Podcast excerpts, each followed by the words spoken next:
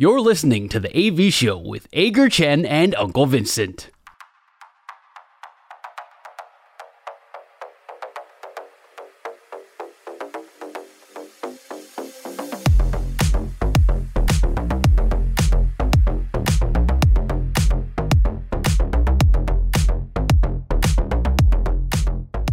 本周爽不爽是我们节目的第一个单元，我们分享上个星期发生在自己身上最爽的事情跟最不爽的事情，不一定要跟运动有关，只要说出来能够开心就好。阿戴，你上星期最爽的事情是什么？Fantasy Basketball。等一下，你的 Fantasy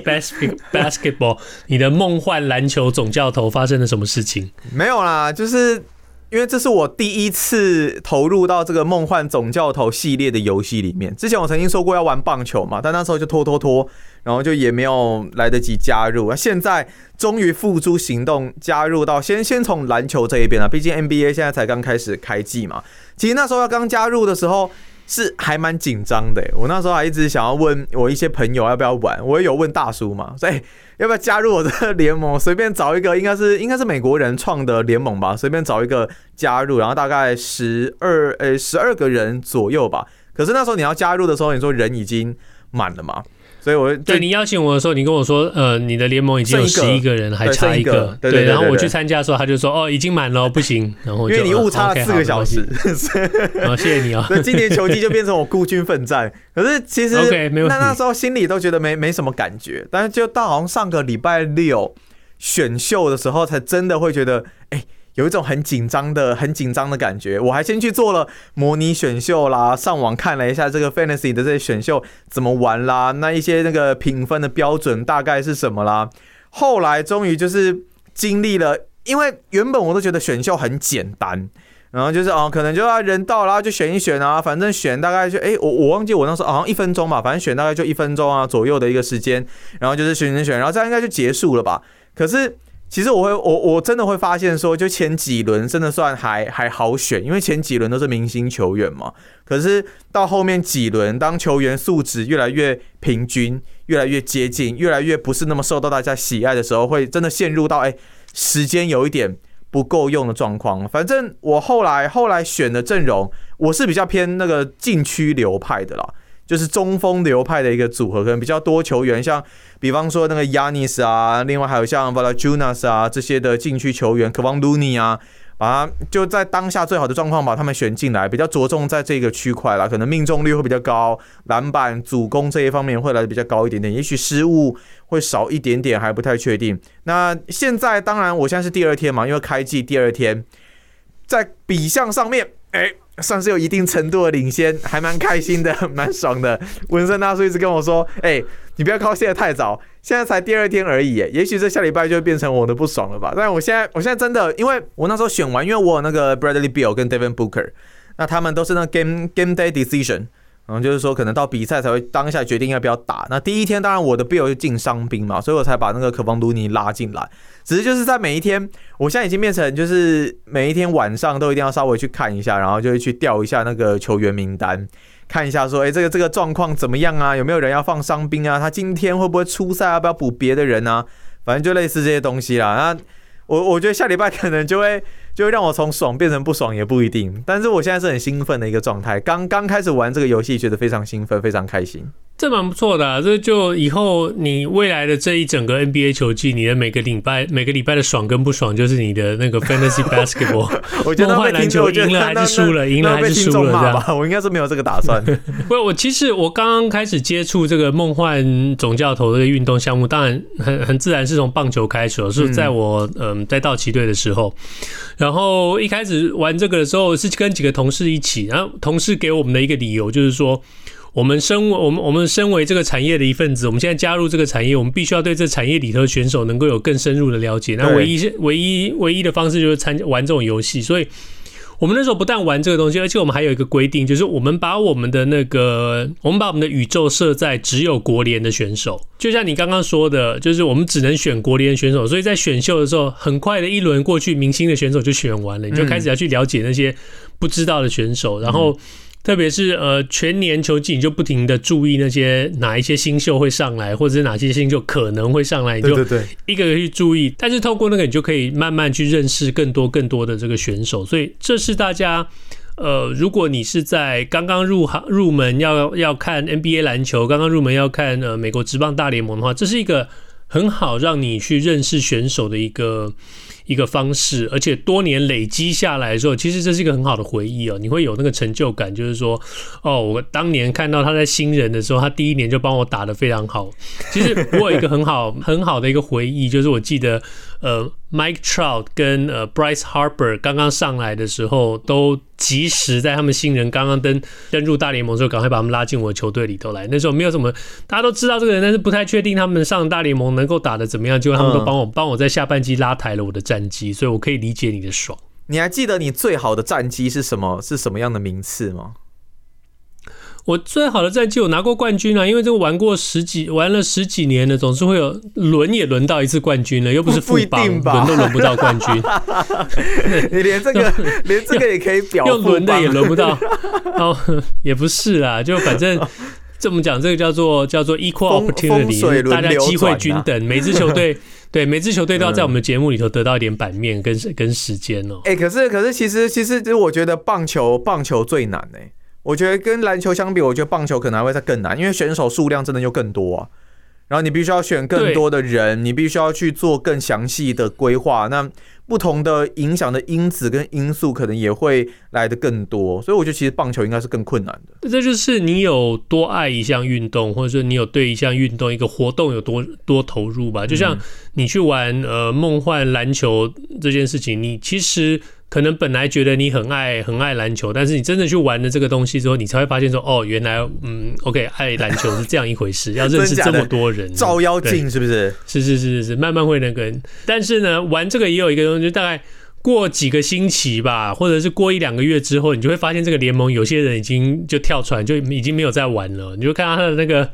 先发名单，连着几场比赛都没有变动过，那个伤兵都还在先发，那种你就会慢慢发现这种事情，那会让人家很沮丧。不过没关系啦，反正我就且战且走，看一下我这个联盟会有什么样的变化，看到底是厮杀激烈呢，还是云淡风轻呢？不过这就是我的爽了。接下来应该是大叔，你的这礼拜最爽的事情是什么？不是我的爽，不是大家都已经敲碗敲了很久，都已经早就知道了吗？太空人拜拜。好像好像全全台湾的全台湾的 podcast 听众圈，大概呃运动类 podcast 听众圈，大家都已经在敲碗说纹身大叔的爽跟不爽，这个礼拜都已经包办了，是不是？呃，你的爽就是太空人被淘汰掉嘛？那你可是那你也不爽？不不不不不不不不不不不，你们都误会。OK，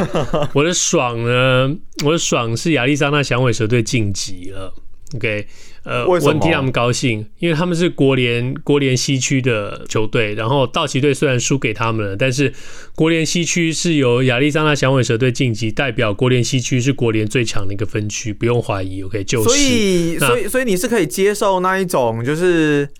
杀了杀了你的人，你会支持他继续去杀更高等级的人就对了。什么叫做杀了我一个人？他也不过就是把我淘汰出局而已。就是打败你的对手，打败你的对手，你会支持他，就是就会真的跟他说好好加油，好好去拿一个冠军这样子。不是、啊、在没有打鼓的情况之下，我们在球场上输给了人家，OK，而且还输了，对不对？那活该，OK，就是我们技不如人，我们认输，OK。要是过几天、过几年之后，发现亚历桑那响尾蛇队在球场上他们吹笛子、吹喇叭还是吹号角，然后作弊的话，OK，那我们再来讨论。但是最少现在，OK，我们就我们就很高兴他们晋级，替他们高兴，非常非常爽。国联西区是最强分区，OK，那我们也预祝他们。那个打败打败德州游击兵队，成为成为世界冠军，那我就可以说我们道奇队是世界亚军啊，因为我们反正就是输给冠军，有什么好说的？这个就很像是，好像是丹佛金块的感觉啊。丹佛金块怎么了？就这个凤凰城太阳可以说自己是仅次于丹佛金块之后啊，因为他们是去年在季后赛唯一对金块拿过两胜的球队啊，所以他们也可以说他们是他们是最强亚军的这样子的感觉。不过我其实蛮能够。蛮能够想象到的啦，就虽然说他把你们道奇真的打得很惨，可是他们也真的是逆势上扬。然后原本我真的以为费城人要要要晋级了，那就没有想到最后是响尾蛇真的杀出来。这个韧性韧性真的是真的是有够强啊！所以今年的世界大赛虽然也许大联盟不太想要看到这样子的一个对战组合。可是其实对我们球迷来说，就我身边也有有有有一些在看大联盟的一个球迷来说，我们其实私底下讨论，我们都还蛮期待今年世界大赛会是什么样的样子，因为毕竟过去几年就没有什么看过嘛。我记得今年这样子一个世界大赛算是换血的一个组合，好像是过去几年以来第一次没有道奇或是太空人的一个世界大赛吧。就真的啊，连续几年啊，七年还八年，忘记了。你刚才说了一个关键句，什么关键句？这个对战组合是大联盟最不想看到的对战组合。这句话我觉得好耳熟哦。哎，有吗？啊，你上上集来来来来，我们来来，我们我我们来倒带，我们播一下，我们播个播一下两个星期的节，两个星期前的节目。OK，我们来播一下。你有没有觉得目前这几个可能的对战组合，如果最后 最后是响尾蛇队对游击兵队的话，这这这大大联盟应该会哭出来吧？这个纹身大叔妈，你你等一下，我妈怎么了？我妈怎么了？不是啊，对不起，对不起，就是你先吃啊！我跟你讲哦，你不要再讲，不要再讲什么明，不要再讲什么明灯啊，什么反指标什么，我跟你讲。纹身大叔清清楚楚的两个星期跟大家讲过，这是大联盟最不想看到的对战组合。我讲的是什么？我讲了两支球队：德州游骑兵队跟亚利桑那响尾蛇队哦。我不是反指标，我是正指标。你就在偷臭嘛？你就在臭臭大联盟啊！你现在就是弄出了一个基本上大家预测收视率会最惨的一个对战组合，就你嘛，凶手就你嘛。对，我觉得。以表面上来看呢，就是当时那个那那个时候，两个星期前、一个月前，我们来看，我们就觉得这个对战组合应该是很没有、很没有话题性吧。但是这个是这一次，大概是我忘了是几年几年以来第一次世界大赛的两个两个参战的队伍都是打到了第七战才打进才才确定这个世界大赛，所以这是一个蛮值得期待，因为大家。花了很长的时间在关注说这两个呃国家联盟跟美美国联盟这个冠军战到底这样子你来我往会打到什么时候？美国美国联盟这边呃全部通通都是客场的球队获胜，然后这个国家联盟这边一下子是呃寻求卫冕的费城占上风，一下子又是这个呃战绩不是太好的亚利桑那响尾蛇队最后扭转上来，所以。这样的一个 build up，这种这样的一个怎么讲，一个一个气势这样堆叠上来以后，反而让人家现在还蛮期待这个世界大赛对决。不过当然了，最后就是看收视率才知道说大家对这个世界大赛关心度是多少。诶，我记得之前你讲过一个记录，就是说客场先拿两胜的，在对方客场在对方家里先拿两胜的那一支球队，就是德州游骑兵。他最后晋级率目前，那目前结果看起来都还是百分之百嘛？百分之那对，但是有 这个，其实这个数字啊有点误导，它有个前提啊，就是说单纯只看联盟冠军这个领域这个阶层里头，像世界大赛就有过客场客场两胜之后。呃，被逆转的，然后呃，分区赛也有在客场两胜之后被逆，但这单纯只看冠军赛这个这个成绩的话，联盟冠军赛，呃，对，二十一二十一次有球队在客场取得两胜之后，嗯，二十一次他们都顺利进入世界大赛了。那现在当然变成是二十二二十二次二十二次成功这样，所以呃，对，无论如何啦，在联盟冠军赛这个层级，先在客场拿两胜的球队。夺冠率在联盟冠军赛出现的一个几率还是百分之百啦，但接下来就看继续维持不败之身。对，接下来就是看世界大赛会有什么样的一个结果。那接下来呢，就是要进入到不爽的一个部分啦。其实我这礼拜的不爽，我觉得应该不太能够算是不爽，我觉得应该算是心很累，但是又有某一种层面的爽。我。从上个礼拜录完节目，然后到我们现在录节目的这一天呢，是经历了一个算是疯狂剪辑周，就是我们大概七天的一个时间，我含就是 podcast 加上影片的这样子的一个剪辑，大概七天里面可能有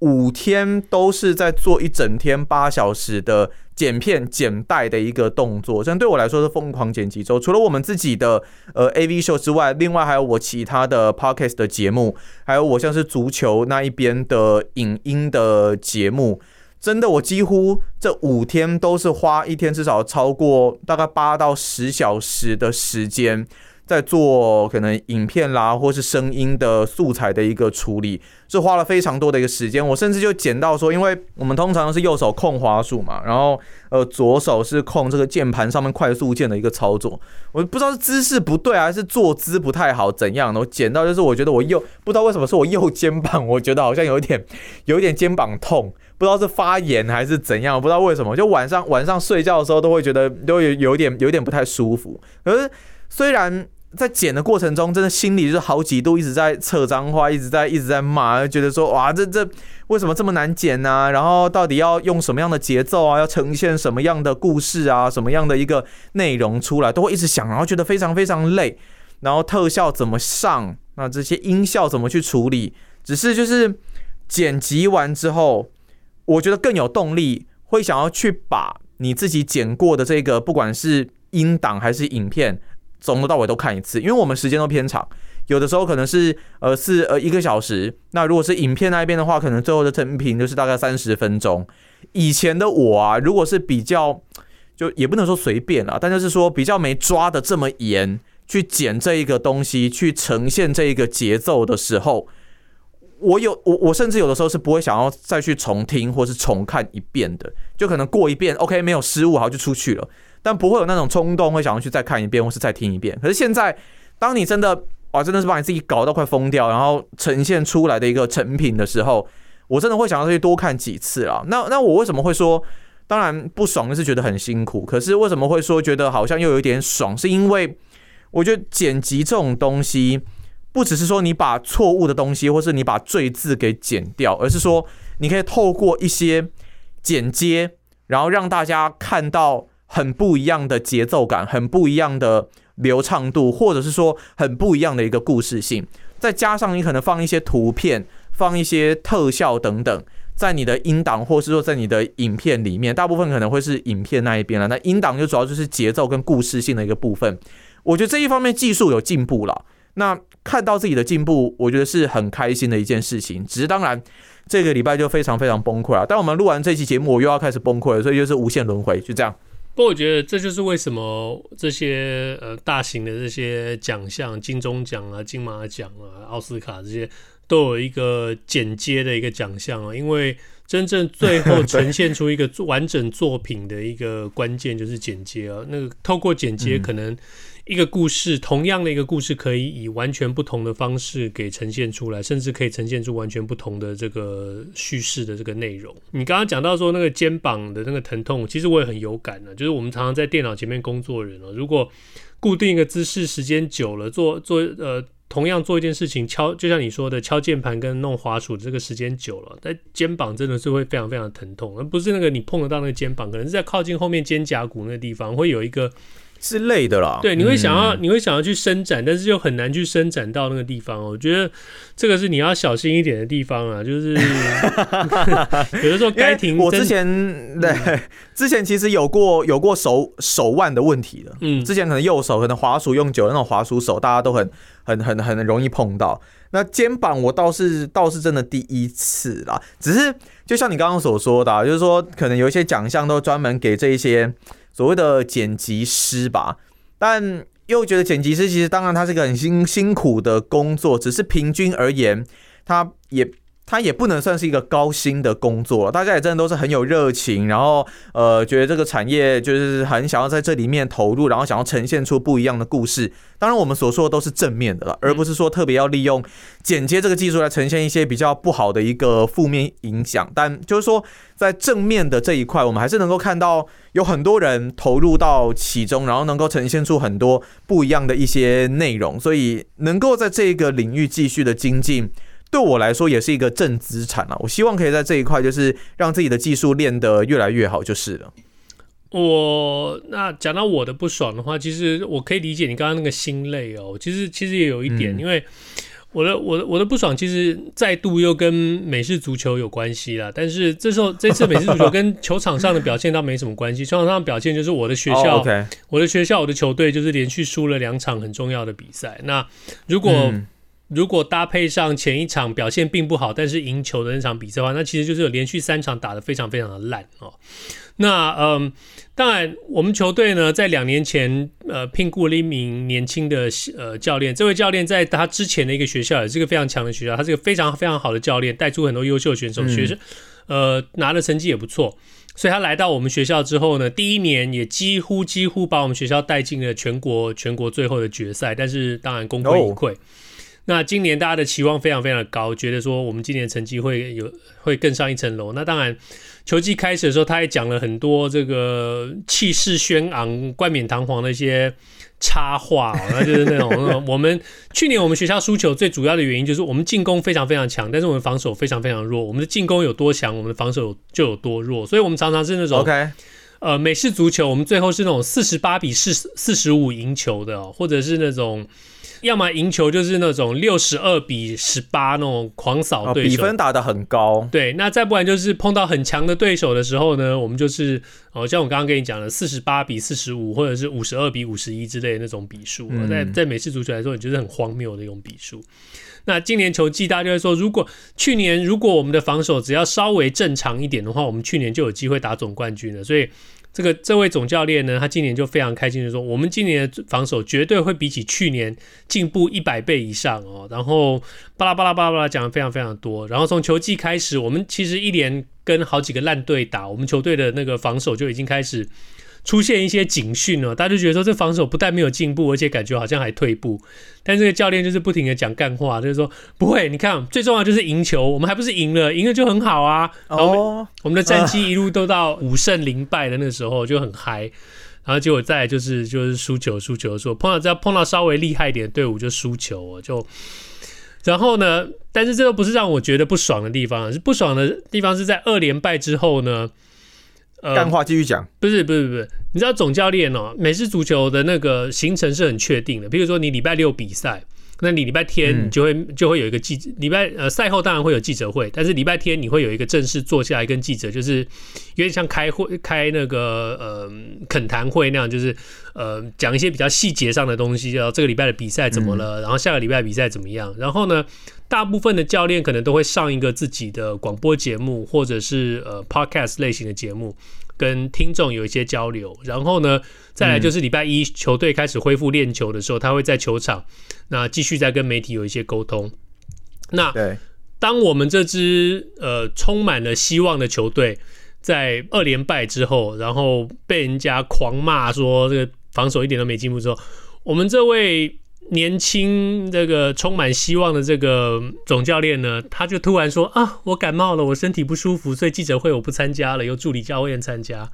然后第二天等到他的广播节目要录音的时候，哎呀，我的广我的感冒还没有好，所以我有助理在教练去参加这个感呃这个广播节目，呃跟那个学校的 podcast 节目。等到礼拜一要练球的时候啊，他说。啊，我感冒还是还没有好，我在家里休息，所以由那个助理教练负责回答他问题。你是你是是不是是不是很让很很让人很让人毒烂，非常非常的不爽？没有没有，我其实其实其实我会觉得你你没有办法参加一些媒体联访，或者是说一些 podcast 的录音，我都觉得还算可以理解。但是球队练球对我来说，这应该是这应该是一个总教练最重要的一件事情吧？对，虽然说你感冒，可能我的感觉是他给我的感觉是好像没有呈现出一个很积极的一个。一个冲劲，对，这是这是一点。还有一点就是说，他好像因为球队在赢球，在在去年他去年在那个呃带领球队几乎要打进全国大赛冠军，然后今年球队五连胜的时候，他是非常非常乐意接受访问的。然后呃，在那个真的接受访问的时候，都是神采飞扬的啊，我们球队很棒，我们选手很棒，我们的防守进步很多，对我们球队充满了信心，我们的目标就是全国总冠军，巴拉巴拉巴拉巴拉。那其实，在美国，我们常常在讲说美国运动的商业化，美国媒体的商业化。其实总教练很大很大一部分，他们的工作不光只是球场上的战绩而已，他们是必须要跟媒体互动的，他们必须要跟呃球迷互动的，他们甚至必须，譬如说像大学球队的话，他们可能要跟一些校友校友会之间有一些互动，因为。校友都会都会有很多成功人士嘛，那你就要靠这些成功人士捐钱回来给学校做一些建设，或者做一些球员上的这些。呃，各种各样的这些经费上的这些辅助，这些都是靠着大呃校友回来捐钱。我们其实节目中以前也讨论过。那总教练，美式足球是美国最受欢迎的一个运动，所以大家能够跟总教练互动，甚至有一些呃捐款比较多的校友呢，能够来看一下球队的练球，或者甚至在比赛过程中站站在这个球场边，能够现场看球，这就是一种。一种商业行为，等于是一种大家，那你帮帮我，我帮帮你嘛。我需要你捐钱给我，那你想要来现场看一下这些年轻的、年轻的这个明星球员，那就大家这样互相。那但是我们碰到一个总教练这样表里不一哦，就是赢球的时候是，那我们常常讲说你要有神气的一一个那个机会，那那个。不神气的那个衰的时候，你也要付出，你要扛起你该有的责任。结果我们的就是要都要标准一致啦，对，其实还是一样啊。你该参加的还是要参加嘛，不能说老子输球了就不爽参加，赢球了就爽的要命，什么都参加这种感觉啊。对他没有，他赢球的时候他就爽的要命，他就说根本不屑参加，你知道吗？就是那种啊，没关系，对，赢球的时候他就说哦，我们重点是比赛哦，所以我没有时间跟你们在这个 party 里头闲聊或者呢。那好了，他标准算一致了。对，但是那个记者询问的时候他，就会就是说，你说的是什么东西啊？我我我那个那个，我觉得你根本看不懂啊！我们的防守明明就很棒，你我不懂你在说什么这样。然后结果呃，防守觉得真的防守变防守真的很烂，被人家打爆的时候，他就嗯他就不见了。所以这是我，我觉得是一个很聪明的人，就是不管不管在任何的状况之下，他都能够找到各种的理由来去面对记者的一个提问。这其实会让我想到一件事情，就变成说我。就像男女朋友在交往的时候，你要怎么决定说要不要继续跟他走下去？你一定要看他就是在最低点的那个时候的表现是什么。就比方说，在你们一起出游，在你们一起去环岛，然后很累很疲惫，完全会显露人性本性的时候。那个时候，你看他对待你的态度，就决定决定了这个人有没有办法来跟你一起走下去。如果呢，他在当下是各种一点小事，然后就会疯狂的暴怒啊，然后对你不好，那你就知道这个人大概就是这个样子啊。那如果那个时候呢，他能还能够抑制住你他的冲动。那你就大概知道说哦，这个人是什么样子，所以啊、呃，大叔你可以看一下你们球队总教练大概是什么样子、啊。你这个好像是什么经验之谈呢？你是不小心讲了什么经验出来、啊？没有没有没有，我没有我没有不小心讲了什么经验之谈，这是我在网络上看到的。谢谢。